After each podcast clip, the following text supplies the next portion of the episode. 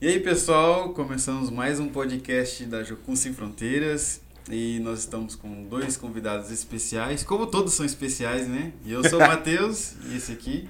Eu sou o Marcelo. E nós estamos hoje com a Damares e o Paulinho. É, e o nosso tema hoje, se, se a gente fosse colocar um tema hoje, seria oração.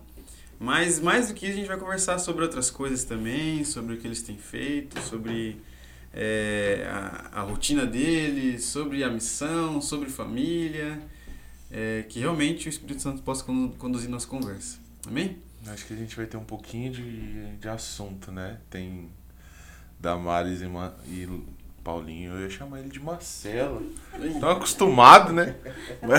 Estão acostumado falando Damares e Marcelo. Mas os dois eu acho que tem um pouquinho de história para contar. E eu acredito que os dois são referência assim pra gente aqui na, na nossa base aqui em Curitiba para essa vertente da oração, né? Damares da aula de oração na ETED. Paulinho também com traz a gente para esse pensamento de oração, nos conduz muitas, muitas vezes nas intercessões da base. Sejam bem-vindos, amigos. É um prazer primeiro chamar vocês de amigos, né? E conversar um pouquinho com vocês, saber um pouquinho da história de vocês com relação à a, a missão, com relação a essa, essa vertente que é a oração, né? Por favor, se apresentem também pra gente, pra gente poder conhecer vocês, o pessoal de casa conhecer vocês também. O que saber fazem, um pouquinho, como vivem, é, o que comem. É, saber como é que é a vida de vocês, não só agora na missão, né? Mas como começou e tudo mais. Sejam bem-vindos. Fique à vontade. Primeiro, ainda mais pode ser primeiro. Menos damas. Então, né, meu nome é Damares, sou casada com o Marcelo há 23 anos. Marcelo Moura. Marcelo Moura. Nós temos três filhos, a Rebeca, de 21 anos, o Davi, de 18 e a Raquel, com 10. É, o Marcelo, eu acho que já deve ter uns 40 para mais anos de Jocum, já perdemos a conta. Eu tenho 22 anos é, na Jocum, né? Fiz a minha TED no Rio de Janeiro, no ano de 2000. E eu estava grávida da Rebeca. Então a gente brinca que a Rebeca fez a TED na barriga. Ela até tem um certificadozinho assim, que fez, né? É, nós viemos para essa base aqui de Curitiba, de Sem Fronteiras, no ano de 2002. E aí em 2007 que a gente começou a se envolver com a escola, que é onde eu né, trabalho Uhum. hoje, atualmente. Então é na escola Aprender e Viver, de Educação Infantil e Ensino Fundamental. A Sara já foi nossa aluna, né? Já. Então, é o Ministério de Jocum, a escola, e a gente visa é, alcançar, né, discipular as crianças e as famílias. Então, a gente entende que é a escola, a educação é a estratégia que Deus nos deu para alcançar vidas e fazer diferença, né? E esse ano a gente começou com o Fundamental 2, que é o Nossa. sexto ano. É um desafio que Deus colocou para a gente no ano passado, para toda a equipe, eh, pedindo que a gente alcançasse essa, essa geração durante mais tempo, né? Uhum. Então, eh, nos últimos anos, a gente via as crianças saindo da, da Aprender e Viver no quinto ano e indo para escolas eh, que não eram cristãs, né? Então, isso começou a trazer uma certa inquietação. Antes a gente tinha algumas, alguns convênios, digamos assim, com escolas cristãs, então era mais tranquilo enviá-los né, para outros Sim. ministérios, digamos assim. Mas nos últimos anos algumas portas se fecharam e a gente começou a se preocupar com essas crianças, né? Porque na realidade a gente é, é muito família ali na, na aprender e viver, né? Então as crianças levam um choque grande quando elas saem daqui. Mas foi especificamente no ano passado que Deus começou a falar conosco sobre aumentar, sobre nos apressar para alcançar essas crianças. Isso. Largar a tenda, né? Não. Pensando na, na escolinha, eu lembro que teve uma vez que veio os super- os super-heróis aí, né? Vieram. Cara, Aham. aquele dia eu achei demais. É né? muito Demais. legal. E assim, o mais legal é, é que eu acho que eu vi, parecia que não estava combinado, que eles não sabiam de nada, daquele Não. dia que Não. oraram pela, pela identidade deles. Não, não sabe. Então chegaram ali os super-heróis pra fazer a apresentação pras crianças e tal, todas as crianças ali, ah, vibrando, todo mundo Aham. feliz. E aí do nada eu vi que a Damari chamou, ó, você sabia que todo mundo aqui, todas as crianças que têm uma identidade, Uhum. você quer ver? Daí chamou a Alice, qual que é a sua identidade? Ela falou, ah, eu sou.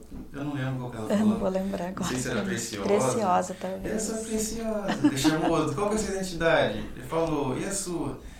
E aí ela- a Damaris falou bem assim, nós oramos por vocês e buscamos uma identidade para cada um.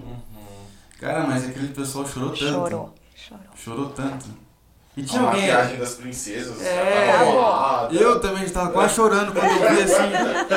A Sara tá chorando no caso. Eu falei, caraca, cara, olha, e, tipo, eu nunca imaginaria que uma escola é, iria ter isso, sabe? Aham. De professoras orarem para entender a identidade do, do pessoal que viria trabalhar na escola. Não é normal. Não é Não é normal. normal isso. Isso realmente deve ter tocado eles profundamente. Ainda mais pelo choro que não deu para conter ali. É. Foi. Eu acho que era o The Flash que tava ali, que vinha e abraçava a gente, e abraçava e abraçava de novo e agradecia, assim, eles realmente ficaram impactados, né? Eles já tinham vindo na escola no ano de 2019. Eu acho que é Foi a a primeira, vez que eu vi primeira eles foi, Foi. foi nesse ano. E eles ficaram na sala do primeiro ano. E assim como eles chegaram mais cedo, o pessoal ficou conversando com eles. E eles começaram a perguntar o que, que tinha nas carteiras, os nomes e, as, e o que, que era, né, que estava escrito ali. E o pessoal da escola começou a explicar que eram as identidades, tudo. E eles ficaram interessados e queriam que a gente orasse e tal.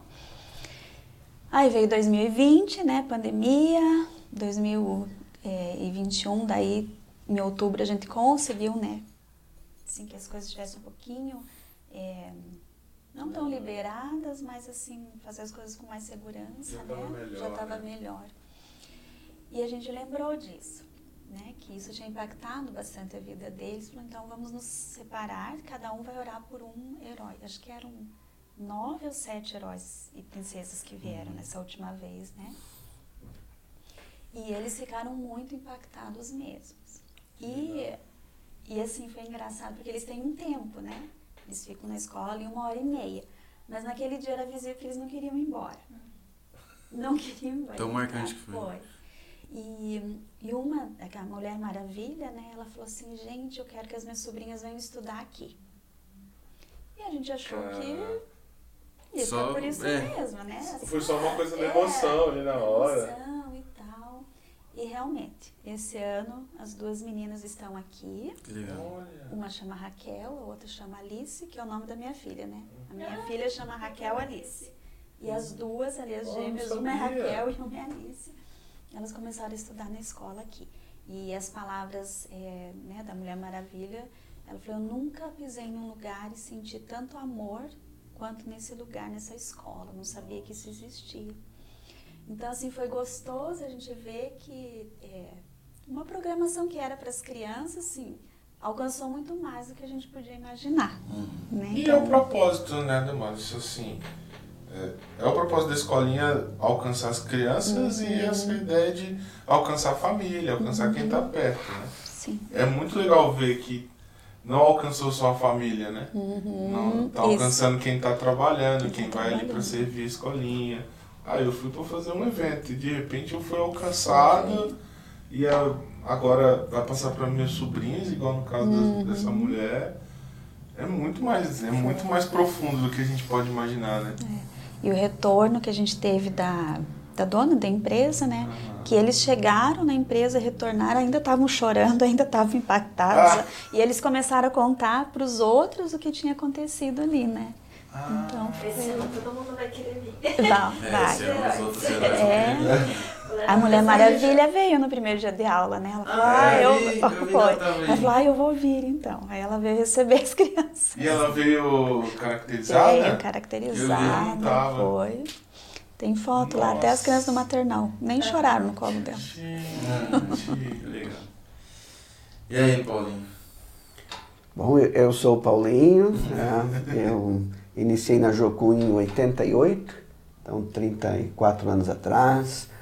Sou casado com Eliette já há 29 anos e sou pai da Daniela com 17 anos. Que tá fazendo ETED. Está fazendo ETED agora, mas Daniela foi aluna na Aprender e Viver. A Damares foi a Eu fui a professora. primeira professora da Daniela no Aprender e Viver. Teve a identidade dela também. Lembra a identidade dela era amada. Então a escola teve um papel bem fundamental na, na vida da Daniela e eu creio que no próprio eh, desenvolver do, do chamado, do entendimento de missões. Então sou muito grato à, à escola Aprender e Viver também. Que legal. A gente tava. Eu tô aqui na assunto da Dani que tá fazendo ETED, porque a gente fez o podcast com os filhos de missionários, né? A Dani não estava presente porque ela já estava na estava. Né? Mas a Dani, o Luquinhos, o, o Davi, que vai ser o, o último da turma, tá indo. Né? É, isso tudo é fruto de oração também de vocês, né? É, Paulinho, muitos anos de oração aí, muito tempo. A Damares também. A Damares tem um trabalho com as Déboras aqui também, né? Da- que é essas mães, as mães que oram, Que oram. né? Como é que é esse trabalho? Conta um pouquinho. Então, o Desperta Débora, ele é, ele é um projeto do da MPC, né? Mocidade para Cristo, que eu, conhe, eu conheci, comecei a, a frequentar as reuniões em 2006. Mas a minha mãe já era uma Débora. Então, em 1995, que o Desperta Débora veio, eh, foi implantado, né? No Brasil, aqui em Curitiba. Então, o que aconteceu foi que o pastor Marcelo Gualberto e o pastor Jeremias Pereira estavam na Coreia. Isso que eu ia perguntar. É, é, veio do Marcelo e do Jeremias, Isso, né? Lá de. BH. Isso. Minha cidade. Então, eles estavam numa, é, numa conferência na Coreia, num estádio naquele dia, Uhum. e ali houve a consagração de 100 mil jovens missionários Uhum. da Coreia, né? E a gente sabe que a Coreia é um país que ora.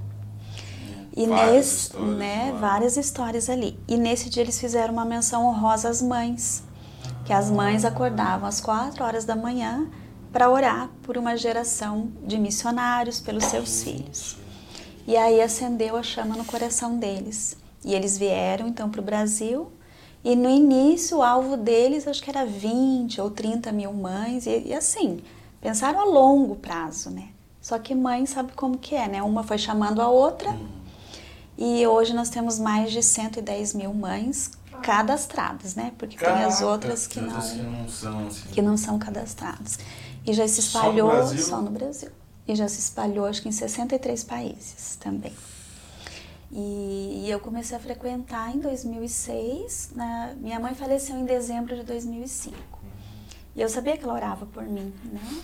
Então, a primeira coisa que eu senti, eu me senti órfã espiritual. Hum. E aí foi depois que eu fui entendendo que, que isso não era verdade, né? Sim. Que as orações dela estavam ainda me cobrindo, porque as orações são eternas, né? Então, a gente às vezes olha as coisas muito no nosso tempo, né? Mas todas as orações, elas estão na eternidade, né? E Deus não dá um, ca um carimbo de casa encerrado quando uma pessoa morre. As orações Nossa. continuam na presença de Deus, né? Então, isso foi consolo para mim. Então, eu descobri que eu não era órfã, né, espiritual, mas eu decidi que eu precisava ocupar essa brecha que no meu entendimento na época tinha ficado, né? E aí comecei a ir nas reuniões e dali nunca mais saí. E aí em 2009 nós trouxemos o Desperta Débora para a escola, aqui na Aprender a Viver, né? Então a gente tem para Jocum, né? Sim. Porque a gente entende que aqui a gente tem um monte de, de jovens, uma geração compromisso está aqui dentro, né? Então todo mundo aqui é resposta de oração. Sim. Eu sou resposta de oração, vocês são resposta de oração, porque mulheres se levantaram para orar não só pelos seus filhos biológicos, né, mas pelos Sim. adotivos e os espirituais. Então, nesse grupo, hoje a gente tem mães da escolinha, é, mães que trazem amigas, que no- os alunos não são daqui, é, jocumeiras também, né, que fazem parte, a Eliette do Paulinho também é uma Débora. E nesse tempo de pandemia a gente se reuniu online, mas senão as reuniões são presenciais a cada 15 dias. e a gente É algo, compartilha. é algo contínuo, né? Não é Isso. algo que é solto assim. Não. É muito legal. Muito legal. E tu, Paulinho?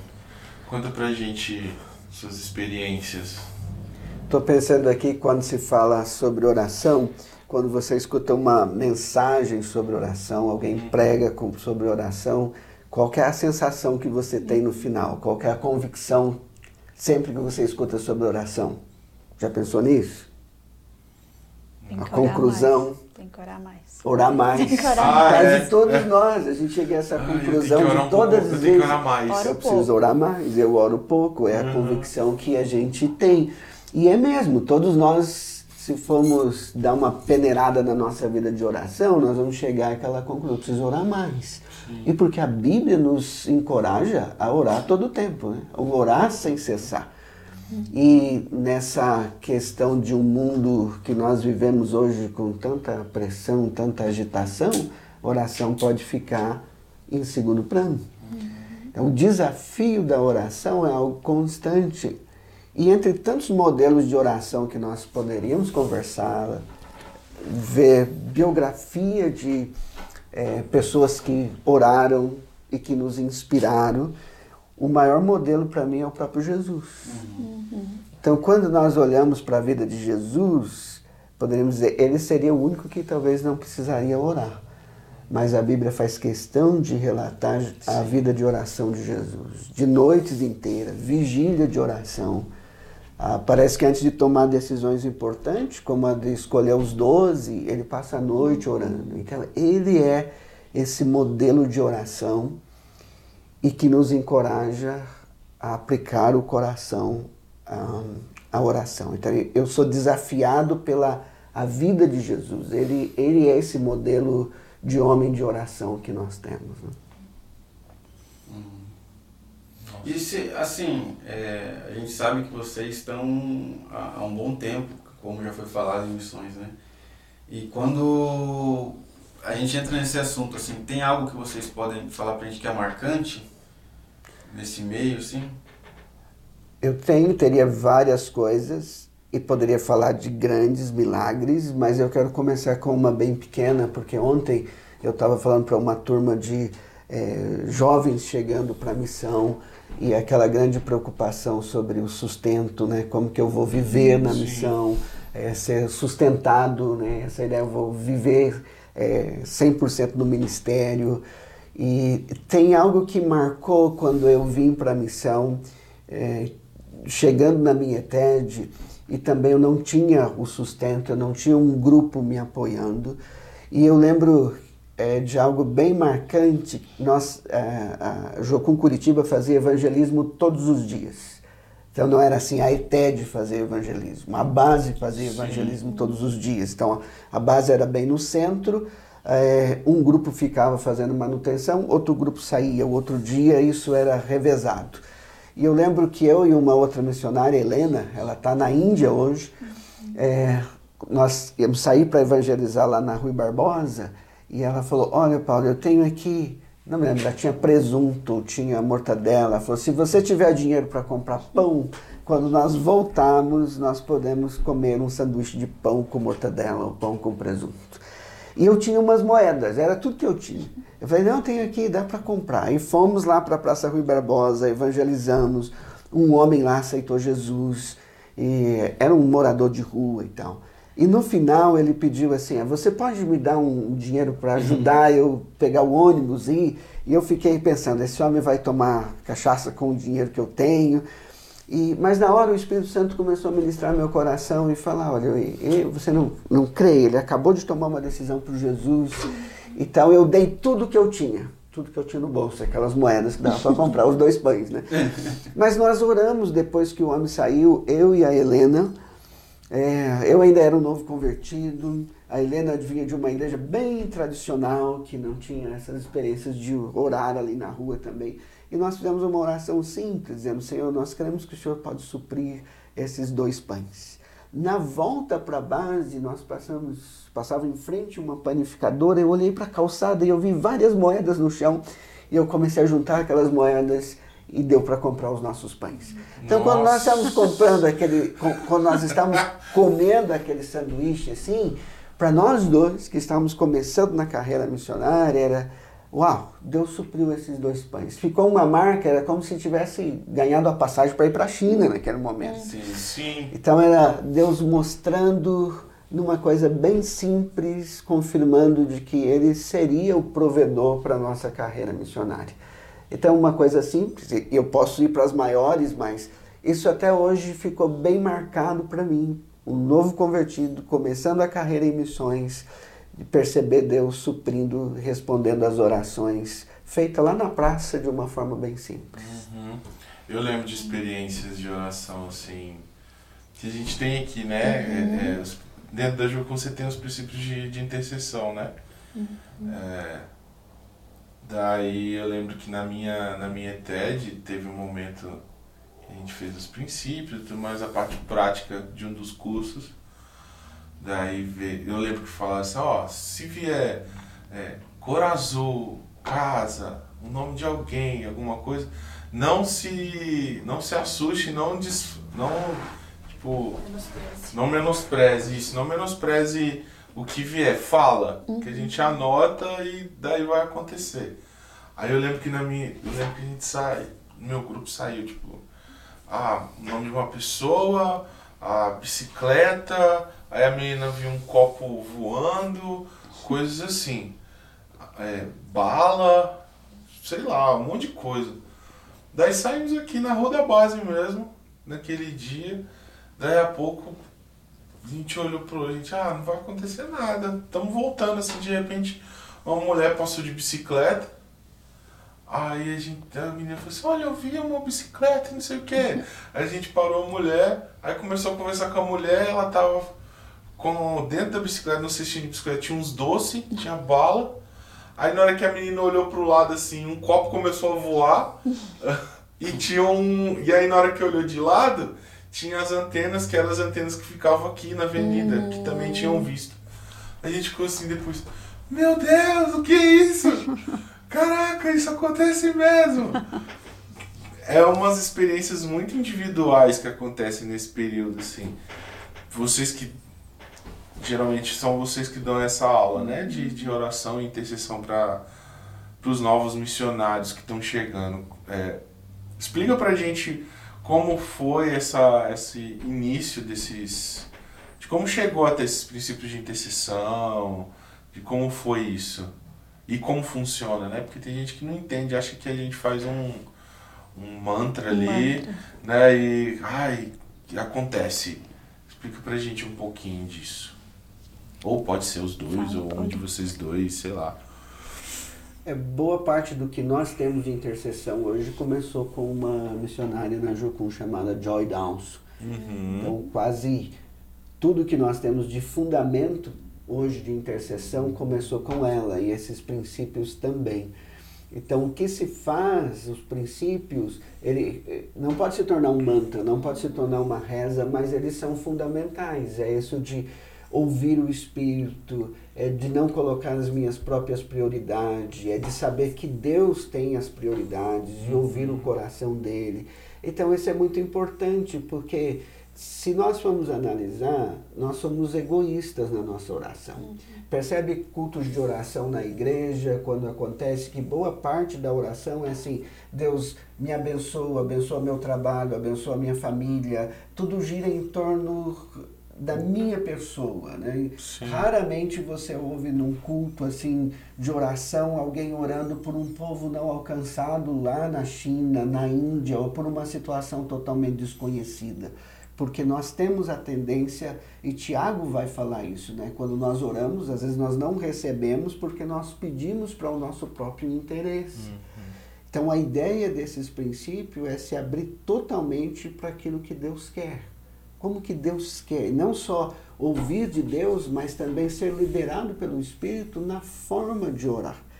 E, e eu creio que nós precisamos até de um avivamento nisso na Jocunha. Uhum. Me entristece às vezes ir para algum grupo de, um grupo de oração que você tem uma hora para orar, mas aí a oração termina em 10, 15 minutos e já não tem mais o que orar. Então você tem o, o mundo todo para você orar e, e perdeu em 10, 15 minutos. Sim. Então nós precisamos experimentar esses princípios, esses fundamentos novamente com todo o coração e ser liderado pelo Espírito Santo na oração. Mas você acredita que também tem, a tem muito a ver com a geração que a gente tem vivido? Vocês acreditam nisso? Porque eu, tem muito disso, né? A, antes tinha, não tinha tecnologia demais, né? Toda essa, essa questão de movimento da tecnologia e a sociedade que a gente vive. Isso influencia, isso tem influenciado muito na nossa vida de oração? Como... Sim, a, a Damares pode até falar da experiência, mas eu, o que eu vejo é que nós temos muitas distrações hoje. Não só pela para oração, mas é, me, é, parece que Deus não tem mais 100% a nossa atenção. Uhum. Nós dividimos nossa atenção a todo momento. Nós estamos conectados. Ah, uhum. Isso, essa tecnologia nos fisgou exige uma disciplina grande para lidar com ela. O, o, problema não é a tecnologia em si, uhum. mas isso nos distrai. Então, momentos assim que a oração, pensando na nossa realidade jocumeira, você tem ali uma hora de intercessão, mas a pessoa orou 10, 15 minutos e ele já está no celular, é, Deus não tem uma hora ali da nossa atenção para ele, porque nós já estamos é, dividindo uhum. essa atenção é, com muitas outras, são muitas outras distrações e não estou ali parado para ouvir Deus. E agora? Espírito Santo, e agora?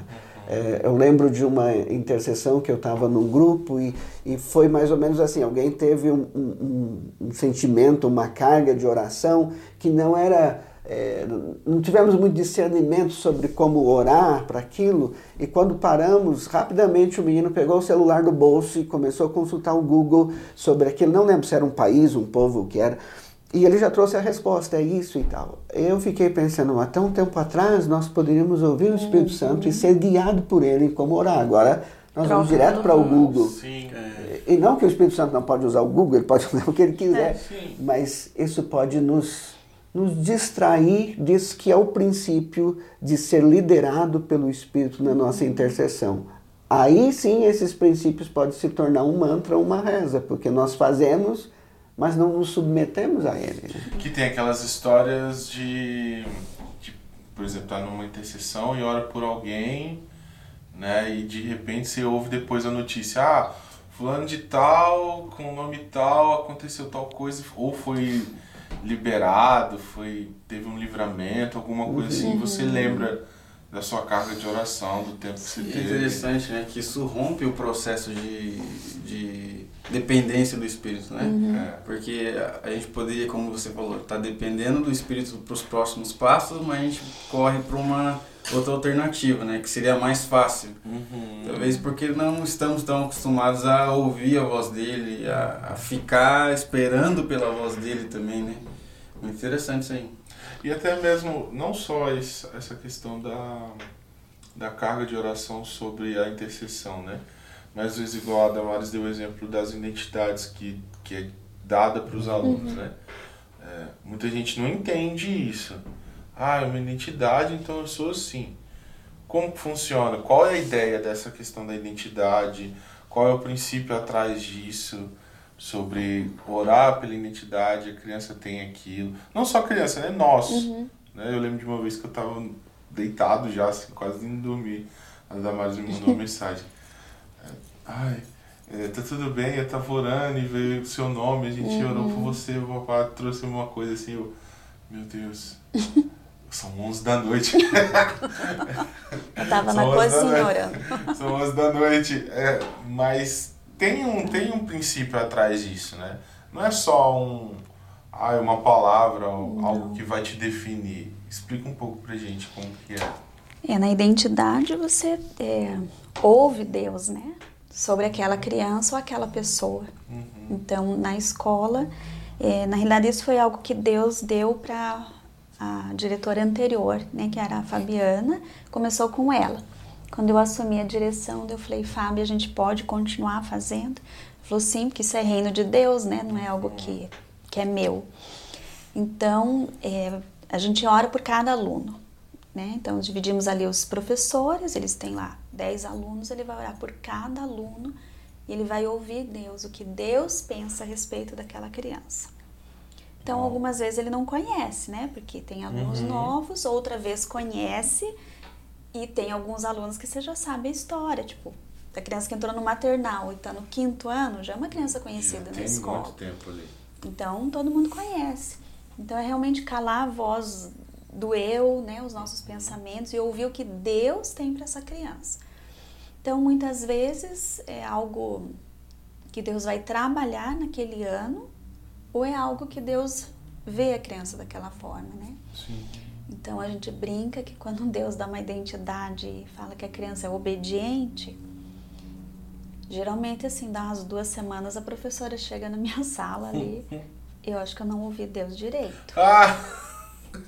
Eu falei, que foi? Falei, não, mas não é obediente. Não, eu ouvi errado. Mas assim, Deus veio aquela criança dessa forma, Uhum. que ela é uma criança obediente. Assim como eh, Deus via Gideão como um homem valente. Uhum. E ele dizia que ele não era. Né? Não, Ah. ele estava escondido ali atrás né, Uhum. do trigo e tal. Então, falei, não, não é, não é que você não ouviu Deus, é que Deus vai tornar essa criança, mas está na Uhum. tua mão, né? Você é o instrumento. É, então a gente tem é, várias experiências assim. Agora, voltando só um pouquinho nessa outra pergunta, nas colocações do Paulinho, a gente tem uma geração, o- não só hoje, já vem de Já vem alguns de um anos, tempo, né? é. E agora pior, que é tudo pronto. Então ninguém Sim. quer esperar, é tudo na hora, né? É o que o Paulinho falou, para que, que eu vou ouvir Deus se eu vou no Google? Mas, né? Sim. assim, de maneira chucra falando, mas tudo é muito pronto. Você tem acesso a tudo. Né? No nosso tempo, né, Paulinho, se você tinha uma pesquisa para fazer e você não tinha ali, você ia lá na biblioteca Na Barça. pública, lá no, No era no centro, farol do saber. no farol Nossa. saber. Né? Quem podia tinha uma Barça em, em casa, na estante, então você Sim. consultava. Hoje em dia, até os conteúdos, eles mudam de ano para ano. É muita novidade, é muito rápido, né? Então, eu acho que isso faz com que as, as crianças, os jovens não tenham mais tempo para ouvir. Porque tudo é rápido, eu preciso para ontem, eu preciso para agora. até as Consequentemente, crianças, nem né? paciência pra orar também. É, Isso, As crianças querem até uma resposta dos pais, tipo, ah, eu quero isso. isso. E ele Já, quer na hora. Não, não- o pai não pode, não pode dar uma resposta na Não. hora, não pode acontecer nada, mas não, eu quero agora, tem que É, ser agora. E na escola a gente tem trabalhado a competência auditiva. Então, assim, ensinado as crianças a ouvir, porque eles não ouvem. Eles não ouvem. Então, a professora está falando, a criança está falando junto. Então, perdeu-se essa habilidade de ouvir. Então, imagine, agora a gente tem que na escola ensinar a criança a ouvir. Então, é ouvir a história, né? Não é ficar viajando na hora da história, ouvir o conteúdo. Então, tem sido um desafio grande, né? Então, se eu não consigo ouvir você que está do meu lado, como é que eu vou ouvir Deus? Quanto mais a gente que tá gravando aqui, alguém vai conseguir ouvir, né? É, tem isso também. Também, verdade. né? Acho que eu, eu e Paulinho, a gente trabalha na, na IB Online, né? É, outro dia, já, teve um tempo atrás que a gente até conversou sobre isso. Como tá... Como que o povo tem aceitado os vídeos. Uhum. Se é vídeo com muita interação ou se é vídeo com um bom áudio, né? É, Porque ao mesmo tempo que a pessoa tá ouvindo, ela tá fazendo uma outra Uhum. coisa, ela não consegue mais parar e ter atenção em só 100%, ouvir né? aquilo. Ela sempre tem que estar fazendo uma outra coisa junto. E a mesma coisa a gente pode trazer isso para nossa vida de oração. A gente não consegue mais parar para Ouvir. para ouvir Deus ou para ouvir, sei lá, uma canção que é para ter um momento só de ouvir, não é momento de falar, não é momento de cantar, não é momento de nada, é só parar, ouvir aquilo e prestar atenção na letra, prestar atenção naquilo que Deus quer trazer pra gente. Ouvir os nossos próprios pensamentos, sentimentos, né? Tá difícil hoje, assim. Acho é igual tu, igual tu falou, não é uma não é essa geração agora. Já É, vem, vem né? isso acontecendo, né? De anos pra cá, as coisas têm sido assim, têm sido mais rápidas, mais instantâneas, precisa que aconteça. Sim. Se não acontecer na hora, parece que você perdeu tempo. Se você não dá uma resposta rápida, parece que você ficou para trás, já vem outro e dá uma resposta. É. É E eu não sei complicado. vocês, assim, mas, por exemplo, tem dias que quando eu vou orar, de noite principalmente, né? Parece assim que a cabeça tá A mil. a mil, assim, tem um, um barulho no teu ouvido, você realmente precisa silenciar, falar, Deus, me acalma, acalma meus pensamentos, para ouvir Deus, né? Porque a gente é sujeito a muita informação durante o nosso dia, né? Desde a hora que acorda até, até a hora que vai dormir, né? É, eu acho que é por isso, né, que a gente tem. Outro dia a gente estava conversando aqui no, por aqui e pensando assim, parece que a gente já tá dormindo muito cansado, já Isso, acorda muito, cansado, Uhum. né? E vai virando uma bola de neve nisso, nunca consegue descansar. E aí, Isso é nós, e, e aí nós quebramos outro mandamento, que é o Isso. do descanso. Do É. descanso. É, Talvez é um dos que mais nós negligenciamos hoje, que é o, o descanso. E é uma ideia assim do, do sábado, e eu não estou colocando o sábado aqui como o dia ali, sim, para ser feito, mas é, é parar. A ideia do sábado é para, então você para. Mas é a coisa mais difícil nos nossos dias hoje é parar, é você se desconectar, é parar para pensar que durante um dia, pelo menos, que Deus é o Senhor de tudo, que Deus é o Senhor de todos os dias, que nós não somos senhores do nosso tempo, como nós pensamos, Sim. nós não somos senhores da nossa agenda, dos nossos programas, nós não somos. Você não sabe o que vai acontecer daqui a pouco. Então, por melhor que você esteja este- planejou, você não é o Senhor. Então, esse momento de parar em oração é ir para Deus e reconhecer, Ele é o Senhor de tudo. Eu não sou o Sim. Senhor. Ele é, Ele tem no comando. Então, essas muitas exigências que nós temos do dia a dia, é, nós vamos pagar uma consequência na nossa própria vida, na nossa saúde, na vida de oração, é, porque nós temos uma demanda a todo, a todo momento. Tem alguém gritando com você a todo momento. É aquela ideia, se você não responder uma mensagem agora, a pessoa está chateada porque você não respondeu agora, Põe deixou no vácuo. né? Então, é, mas nós não deveríamos ter esse peso, não deveria ter esse peso de que eu tenho que responder agora. Eu não preciso, eu posso ter até horários do dia, se eu quiser, para responder as minhas mensagens que estão ali. E poder programar uma vida melhor de oração. Eu a oração, você tem momentos específicos que você pode ter de vigília, de oração, mas também a Bíblia desafia você a orar todo o tempo. A orar sem cessar. Então isso deveria ser uma vida constante, enquanto eu dirijo, enquanto trabalho, enquanto eu pedalo, é, de estar numa vida de oração, conectado com Deus. É, esse é um, um desafio bíblico para nós. Isso que você falou enquanto pedala é verdade, porque aquele dia que eu fiz 73 km com vocês, eu tava pedalando e orando, falando, Deus, onde que tá o lugar para comer? Papai do céu, me ajuda a chegar até lá pelo menos. E na hora, teve uma hora que a gente chegou, parou numa esquina lá, o Paulinho falou, ó, é agora que é hora de voltar. Porque se passar daqui não vai adiantar muito não, vai ser a mesma coisa. Você ir pra frente, você ir pra trás. Eu falei, não, tô de boa, quantos km deu? Eu Perguntei pro pessoal.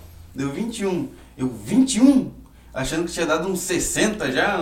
Tava pegando. aí- e aí eu consegui fazer esse pedal na base de oração.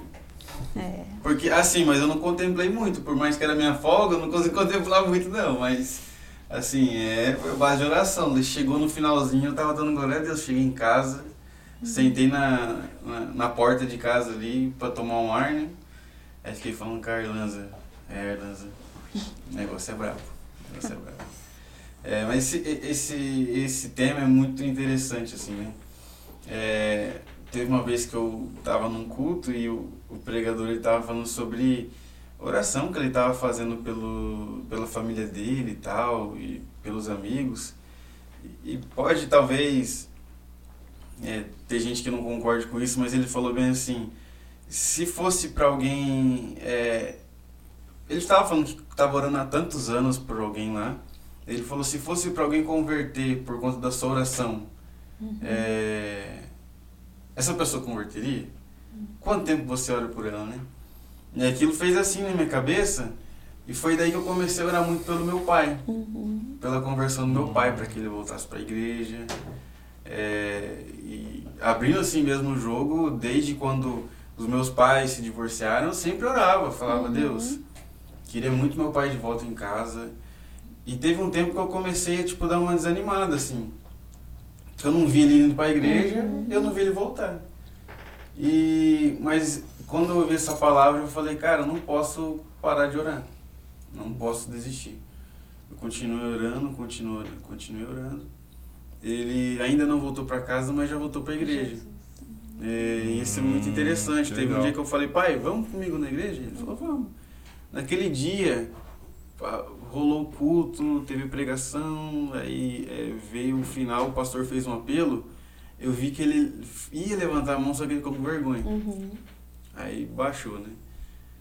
Aí ele falou, "Ô, gostei demais, quando acabou o culto, gostei demais, filho, bacana e tal. Aí depois de de um tempo ele foi de novo no culto e nessa eu não tava. E foi no dia que o pastor falou, ó, teu pai ele levantou a mão e se reconciliou com o Senhor. Que legal. Então assim, depois de cinco anos de oração, Uhum. então eu tava ali, eu não, eu não falo que tipo, todo dia eu tava orando, mas todas as vezes que eu lembrava do meu pai, às vezes até trabalhando, fazendo qualquer coisa, eu falava, Deus, é, traz meu pai de volta para casa do Senhor, traz meu pai de volta para Uhum. sua casa e tal. E hoje eu posso ver isso acontecendo, né? E eu fico muito feliz por isso. E, e, assim, vocês têm alguma experiência nessa questão assim, tipo de ficar um bom tempo orando, não acontecer, não acontecer, mas assim, quando menos esperava acontecer? Lembra, passa alguma coisa na cabeça de vocês, assim, alguma lembrança? Ah, deve ter, né? Nossa. Deve ter coisa, deve ter coisa aí. É, dentro disso que você falou, é, eu contei no começo que minha mãe faleceu, né, em 2005. E eu lembro que eu olhava para ela e falava assim, Deus, mas ela não viu o cumprimento das promessas. Né? Na minha cabeça, é, Deus não ia levá-la sem ela ver os milagres acontecendo Sim. né, na, na nossa cabeça humana, né? Por isso que eu falo ali foi uma chave para entender muitas coisas que Deus faz na nossa vida, né?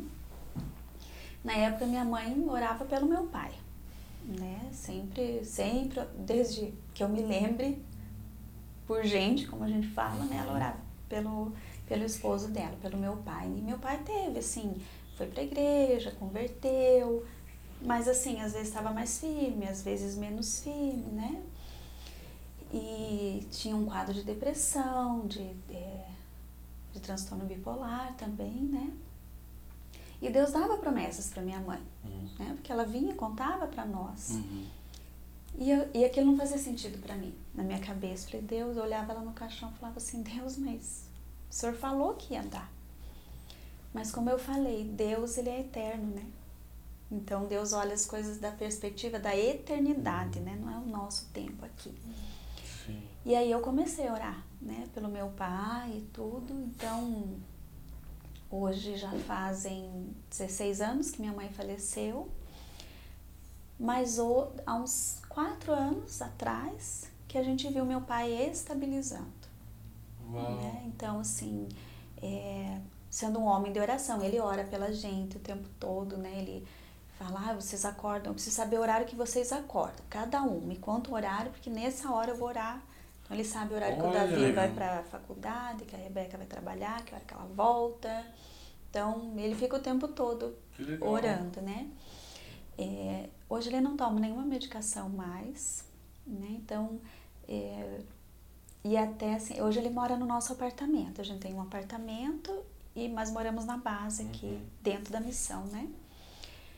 E, e eu lembro que uma vez uma, uma mãe de oração que eu tenho, ela falou, Damares, é, quantas orações você semeou dentro daquele apartamento pelo seu pai? E eu falei, nossa, é verdade. Foram muitos anos orando ali. E daí hoje ele mora ali dentro. As coisas começam Então, a fazer sentido. é né? assim, parece que quando ele colocou o pé ali dentro, algo aconteceu.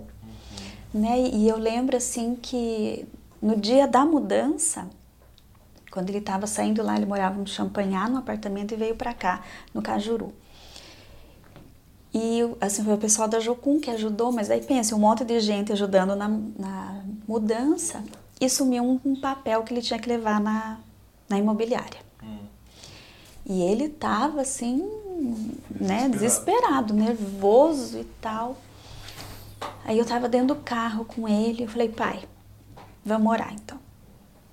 E eu tava dirigindo, eu tava com pressa, porque a gente tinha que levar mudança e tal. Falei, pai, vamos orar. E eu só falei, Deus, ajuda a gente a achar esse papel, por favor, mostra onde tá. Só orei assim. Quando a gente chegou no apartamento, eu olhei o cesto de roupa. E abri. Tava lá dentro o papel. Olha. Porque acho que a pessoa pegou tudo que tava em cima da mesa e colocou ali, ali não ia amassar. Falei, pai, tá aqui. E ele ficou abismado. Ele falou, não, não acredito. Mas você não ficou horas orando, você só fez uma oração assim. E daquele dia em diante parece que ele entendeu o poder da oração. Hum. E o relacionamento conosco também foi diferente, assim, porque ele via que a gente orava e as coisas aconteciam, né? Então, é, hoje, assim, nossa, são muitos anos. Ele tem 81 anos, né? Eu tenho 49. Então, são muitos anos de oração, né? E eu creio que a gente tem colhido não só as nossas orações, mas as orações da minha mãe, as orações da minha avó. Então é algo que você vai é, semeando em oração, né? Sim. Ao longo do, da sua vida. Acho que é importante entender também que existe é, níveis de oração, né? É, níveis mais profundos de oração, é, níveis que Deus mesmo nos leva para uma batalha e, e, e você sente mesmo o peso, o desafio daquele momento e, e nós precisamos olhar mais para isso e se dispor mais para esses níveis de, de oração. A minha filha que está fazendo a ETED estava compartilhando que a semana passada a turma dela mesmo sentiu a carga, o peso de levantar quatro horas da manhã para orar pela situação da Ucrânia. Então todos eles levantaram às quatro da manhã e oraram de quatro até as sete da manhã pela Ucrânia. Então pensa Deus movendo um grupo de jovens, 17, 18 anos, a le- levantar quatro da manhã para estar intercedendo. Então ao mesmo tempo que nós falamos é, da geração que quer tudo pronto, Deus está movendo, o Espírito Sim. de Deus está movendo, porque pensar um, um jovem de 17, 18 anos se dispor a levantar 4 da manhã para orar pela situação na Ucrânia, e não era simplesmente Deus acaba com essa guerra, Deus colocou no coração deles realmente o peso pela situação na Ucrânia. Precisamos entender então que existem esses níveis de, de oração e, e- e Deus quer nos colocar à disposição de, eh, de jejuar. Então, essas disciplinas espirituais estão muito conectadas. Eh, Eu sei que tudo que nós falamos dessa coisa pronta pode nos desviar disto, mas Deus ainda quer pessoa com coração disposto às disciplinas espirituais a gastar tempo em jejum. Não que o jejum vai mudar Deus, mas o jejum vai ajudar a entender o que Deus pensa sobre aquela situação e o que Como ele, orar. e- em como orar, o que ele realmente quer, qual é a oração que eu tenho que fazer. Orar as orações de Deus. E nem sempre a resposta é do jeito que eu quero, porque normalmente quando a gente vai orar por uma situação, você tem o- o- uma é, expectativa de como vai ser Você respondido. tem uma tendência no seu coração, É. né? De orar por aquilo e querer a sua resposta, às vezes, né? E, e nem sempre ah, Deus vai responder daquela forma, nem sempre a, a minha expectativa é a expectativa de Deus. Você pode orar por uma pessoa para ser curado e de repente ela morre, mas quem disse que Deus não respondeu só porque a pessoa morreu? É, então entender isso é muito importante. Nós precisamos aplicar o coração a essas disciplinas espirituais. Eu lembro uma situação aqui na base, da Maris lembra bem, uns anos atrás, é, que foi a, a, a Aretusa, a esposa do Danico, É, assim, a situação de, nisso. de morte mesmo que envolveu, mas o- como a base abraçou e algumas intercessões que eu vi ali na capela da base fazendo, era assim, é, o coração de Deus Uhum. movendo, era, era um clamor muito intenso e, e- e quase dava para sentir a mão de Deus Uhum. movendo na, na- naquele momento e a situação, o resultado foi de um milagre visível mesmo. É, então eu creio que Deus quer nos mover muito a, a, a nos engajarmos mais em desafios de oração, é, desafios impossível para o homem ver uma solução e que depende da mão de Deus. É, nós não podemos negar que existe um, uma guerra espiritual à nossa volta, isso é bíblico também. Existe essa, essa luta que o Paulo diz, né? Nossa luta não é contra uhum. carne e sangue. Então nós devemos estar espertos, apercebidos, discernindo como Deus quer que a gente ore nessas situações é, que está acontecendo. Tem uma guerra na Rússia, mas o que está por trás é, do, do Putin ali, né? O que está tá por trás disso? Nós não podemos ficar focados só na, na realidade material à nossa frente. Ah, tem que abrir uma cortina para que a gente enxergue o que tem lá. E isso nós dependemos de Deus, do Espírito de Deus. É, eu acho que muita gente fica. Ou tem os dois extremos, né? Ou você vai só muito pro espiritual e você quer só ver lados, o lado espiritual, ou também você só vai pro outro lado e é muito cético e tudo mais. E eu acredito que não é isso. É, Deus tem um meio de tudo isso. Ele sempre tem um algo bem balanceado com relação a isso, né? Eu estava lembrando aqui que a gente sempre ouve muitas histórias de oração e de grandes movimentos de oração, né? Teve o grande conhecido dos moráveis que uhum. passa 24 horas orando, né? E até hoje tem esse movimento. Uhum. É, John Wesley que passava horas e horas orando. É, e quando tu, e quando o Paulinho contou a história da Dani, eu fiquei pensando nisso. É, a geração não pode parar, a gente não pode parar de ter essa esse tato, essa sensibilidade uhum. De orar, seja o momento que for, seja a hora que for, quanto tempo for. É, nós aqui, nós como missionários, a gente tem um privilégio uhum. que é ter isso, né? Ter o momento que for, a gente pode parar para orar, né?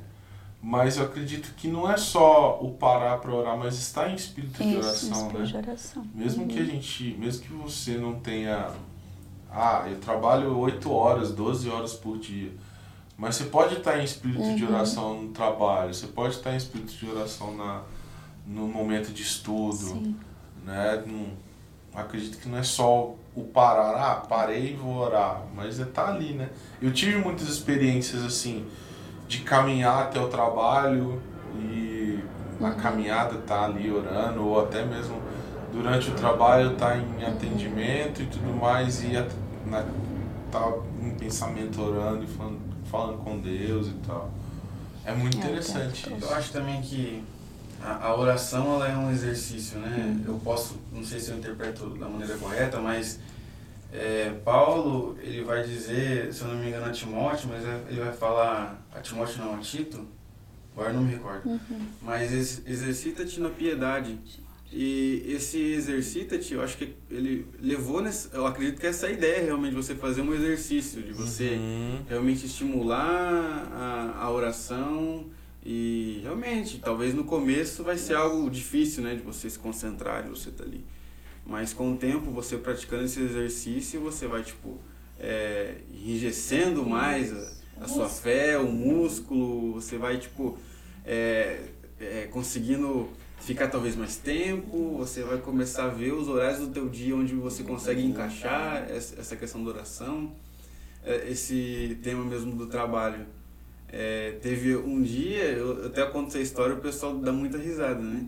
Mas um dia que eu tava saindo do trabalho, já era meia-noite e eu queria uma carona, cara. E olha só, a carona, eu tava orando no caminho, falei, Deus, tão cansado, já é meia-noite. Eu não sei nem se vai vir um ônibus agora, ou se já parou. Uhum.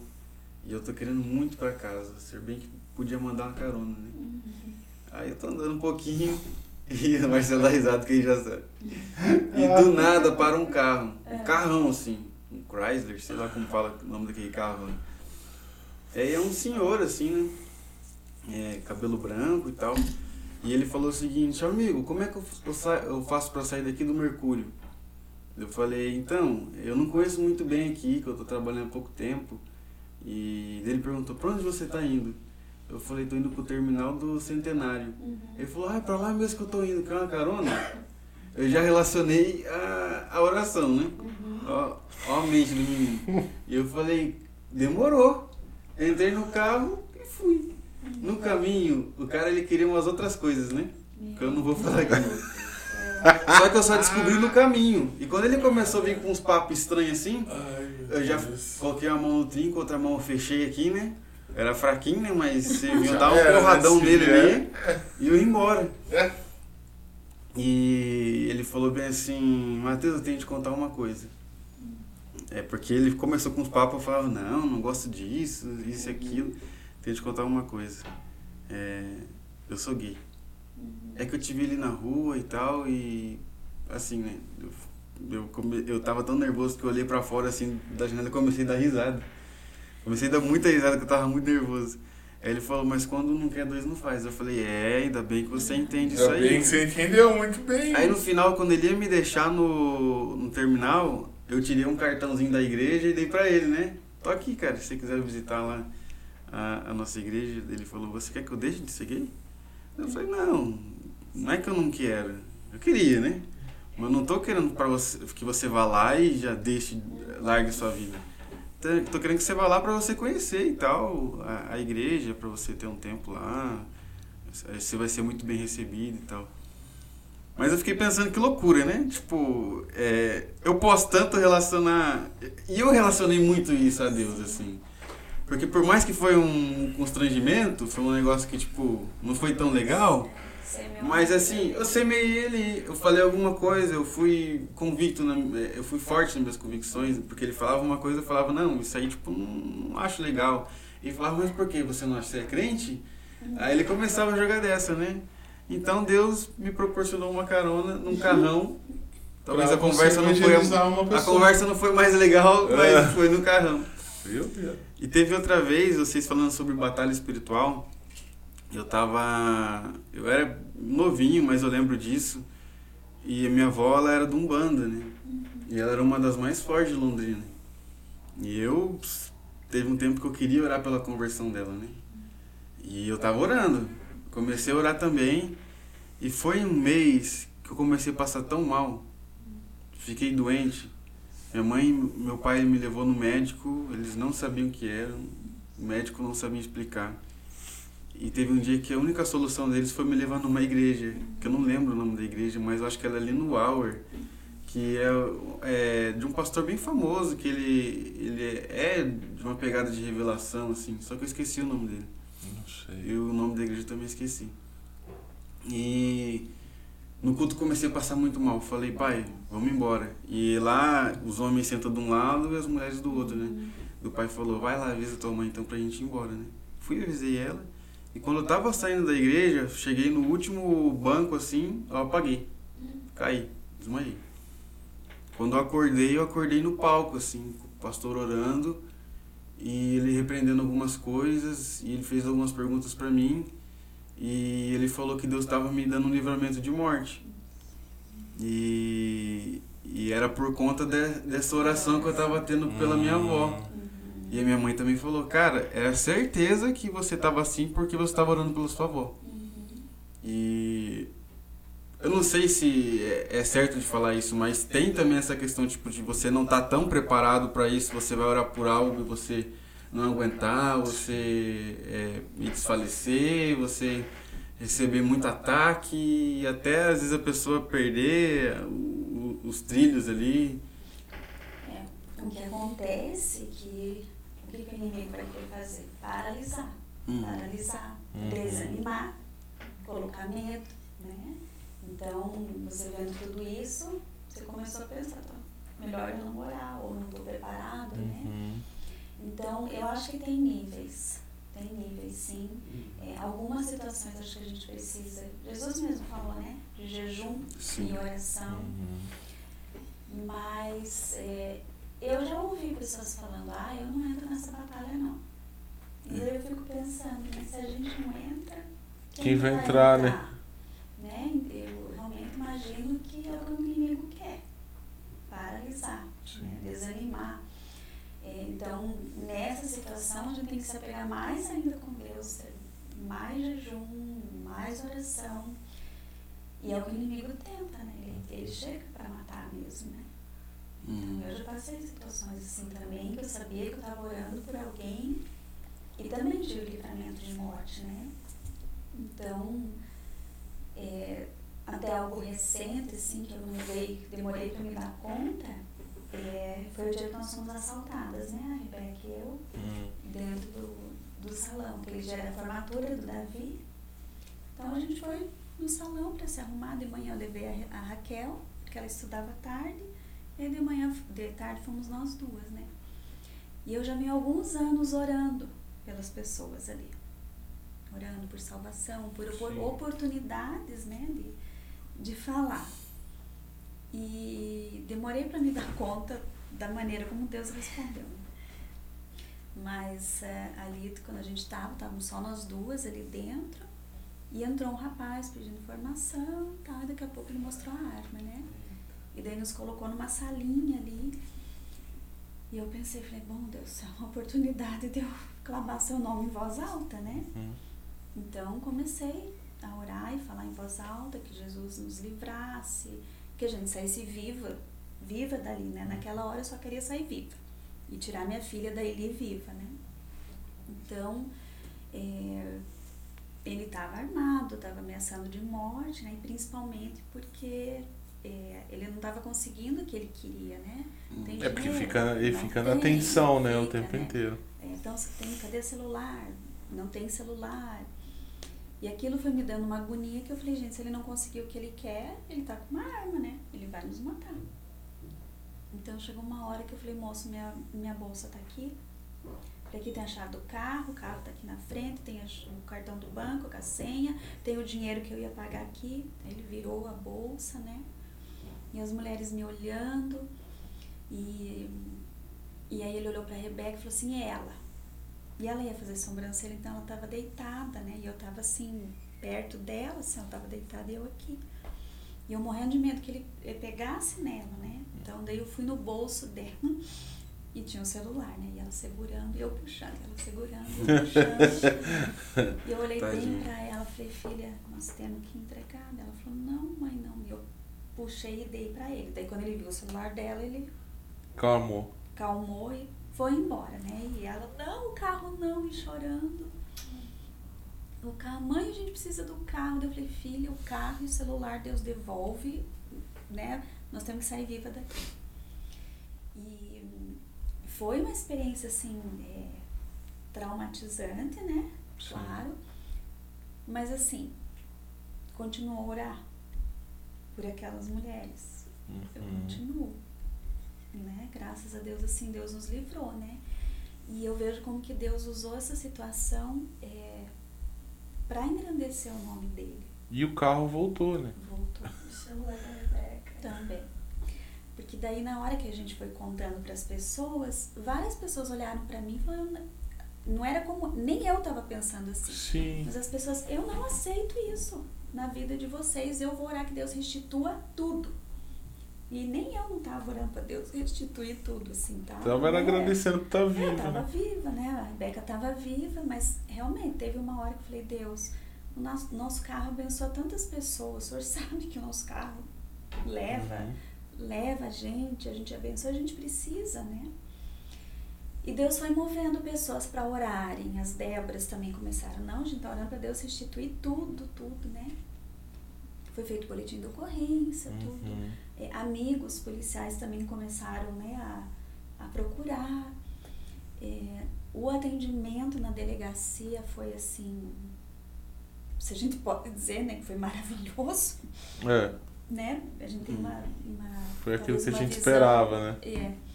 Então eles muito, eu vi assim que eles estavam sensibilizados com o que a gente estava passando, né? Eu lembro que teve pessoa que virou para mim e falou assim, ah, vai achar o carro depenado. Você vai achar, mas vai achar depenado. E acho que foram dois dias, né? O carro Foi muito voltou. rápido. Foi muito rápido. acho Muito que foi rápido. dois, três dias. Ligaram pra gente que o carro tinha sido encontrado. A gente ia pra Nossa. delegacia. Eu lembro eu andando com o Marcelo e pensando como que a gente ia achar o carro. Que estado que ia estar. Sim. O carro estava inteiro. E tinham mais pessoas, umas duas, três pessoas ali. E todos tiveram que sair com guincho. O nosso carro foi o único que a gente saiu dirigindo. O Marcelo deu a ré e saímos com o carro. Ele, ele encheu o tanque também?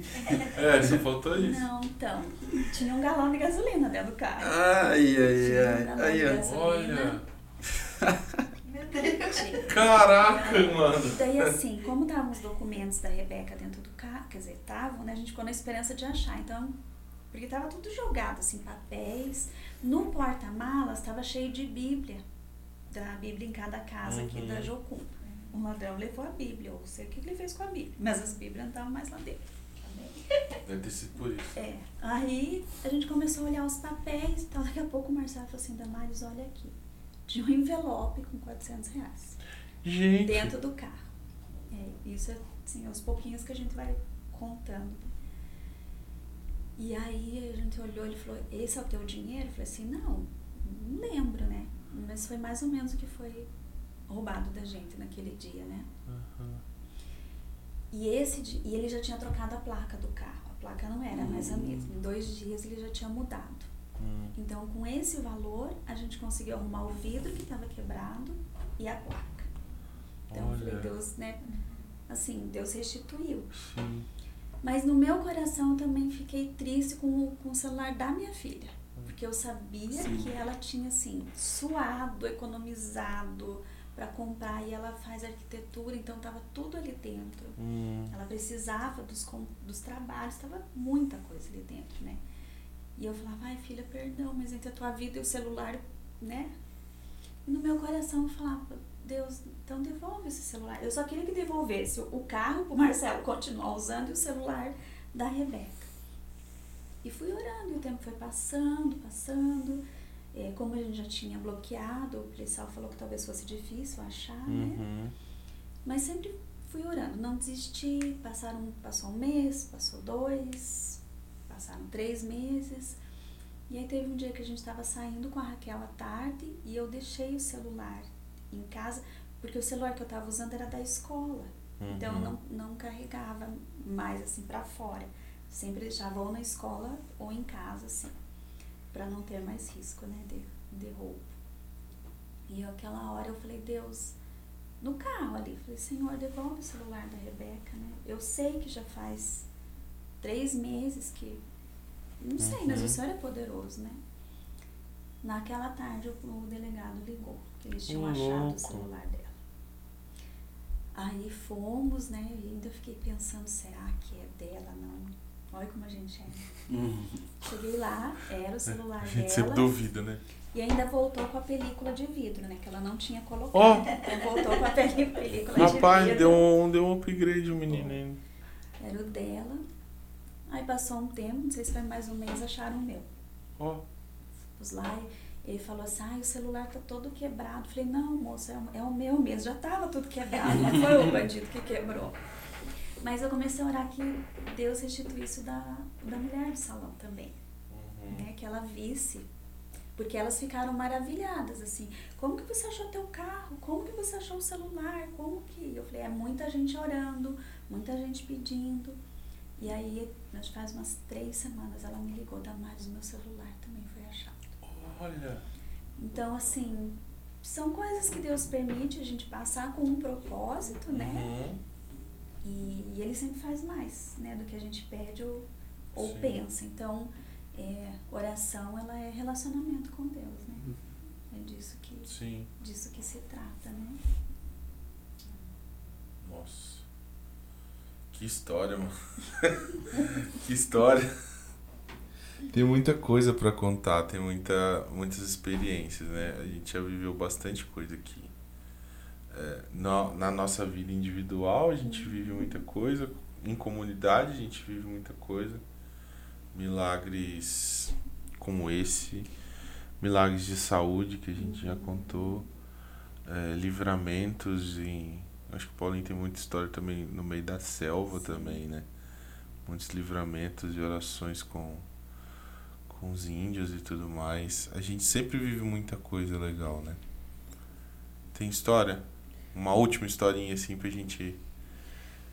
Eu, eu experimentei muito cuidado, milagre de Deus nos anos no Amazonas, né? Naquele tempo que era bem isolado, não tinha comunicação.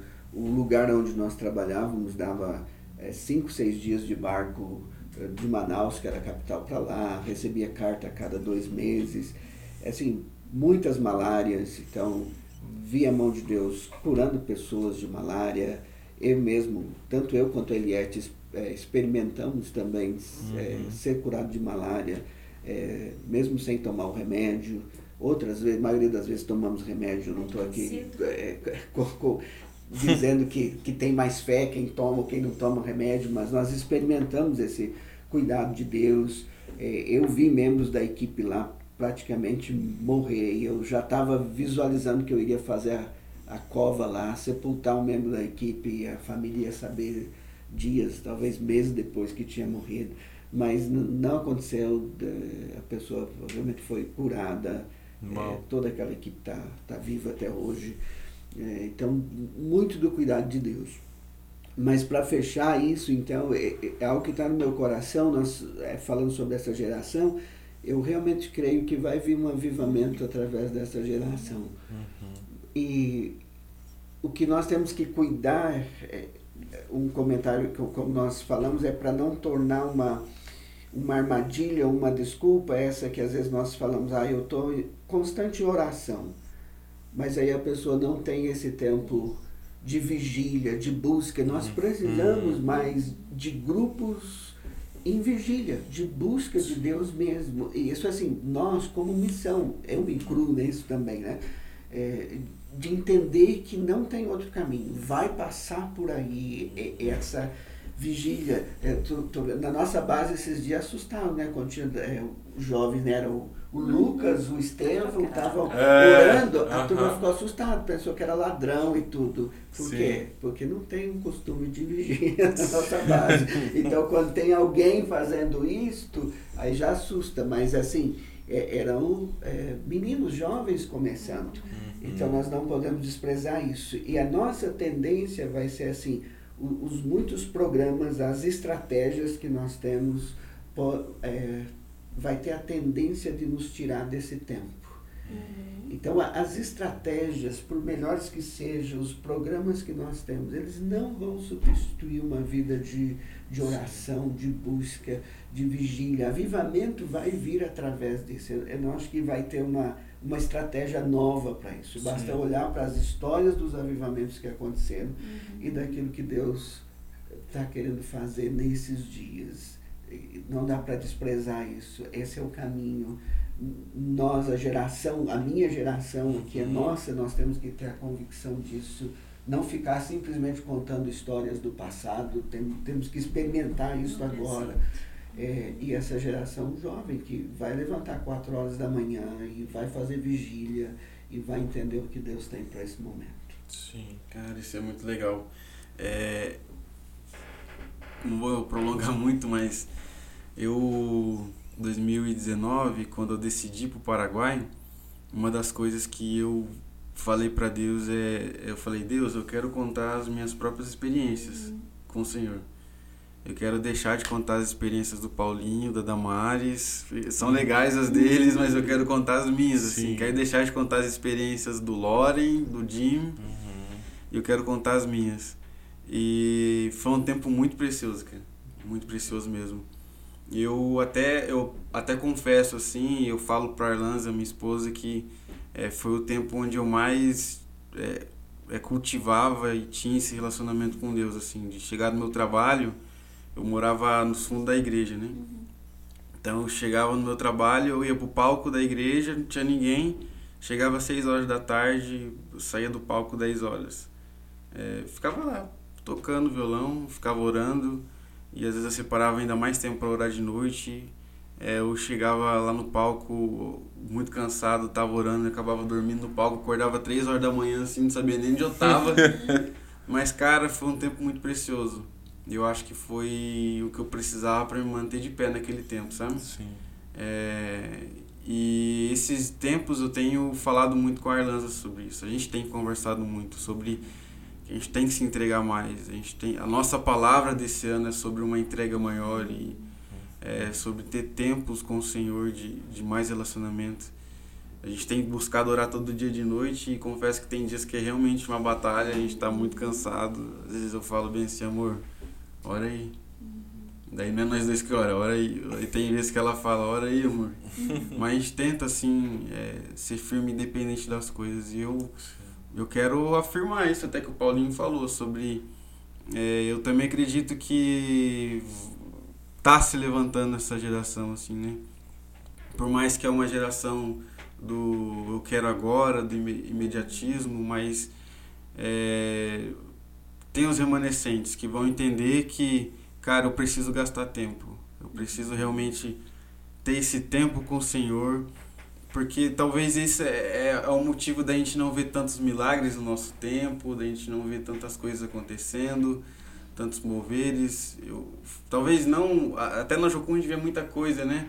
Mas eu vejo meus amigos assim de fora que não são da Jocum falarem, cara, antes a gente via muito mais milagre, né? A gente via muito mais cura. Mas é porque talvez a entrega da, da grande massa diminuiu, né? Então, em nome de Jesus, é, eu creio que vai estar tá se levantando esse pessoal que vai se dedicar mais. E eu quero fazer parte disso, oro para que a gente aqui dessa sala possa fazer parte disso. Para você que está assistindo, você que está ouvindo, possa fazer parte disso, desse movimento que, na verdade, eu não, não sei se eu posso dizer o movimento, né, mas essa ação do Senhor ali que, que começa nele, né, começa nele e passa pela gente desse relacionamento que a gente tem com ele no secreto, né, a gente fechar realmente a nossa porta e não querer ser aquele cara só orar na, no público, só orar nas reuniões que a gente tem aqui, que realmente precisa muito mais, né? Lembro do Paulo Brito que ele chegou uma vez na base e falou que lá na é, é Tanzânia, Tanzânia, que ele tá, né? Cara, se você quer ficar de pé lá, você precisa orar. Uhum. É oração. É. é poder, é poder, é poder. E se você não ora, você vai acabar rápido. E foi muito do que eu experimentei até no Paraguai. E é muito do que eu experimento aqui. Se eu não oro, cara, se eu não medito, se eu não tenho tempo com o Senhor, não a vai. rotina me pega, aquilo vai me, me consumindo assim até um ponto que eu falo, gente, chama Paulinho para me aconselhar aqui. para dele falar, vai orar. É. é. É, é isso aí, mas que bom que são vocês que estão aqui conversando com a gente sobre isso, porque vocês são referências pra gente. E a gente espera estar tá colando mais com vocês, estar tá junto com vocês nesse tempo, de poder estar tá orando junto também, de poder estar tá é, sendo incentivados, motivados por vocês, de estar tá com a nossa família orando em casa, de estar tá no campo orando, Sim. no trabalho, em qualquer lugar. Então, gente, não deixe de orar. Tá indo pro seu trabalho, ore. Tá na sua manutenção, ore. É, tá fazendo qualquer coisa, ore. É, é o tempo todo, né? Então, que Deus abençoe a vida de vocês. Obrigado, Obrigado. por aceitarem o nosso convite. Obrigado, Foi muito amigos. boa conversa. E é isso aí, gente. Muito obrigado. Vocês querem falar mais alguma coisa? É isso aí? Isso aí. Orais sem cessar. Obrigado vocês que nos ouviram até agora. Obrigado, equipe. Sempre muito top. Isso aí, gente. Deus abençoe. Até o próximo e continue orando sempre. Valeu.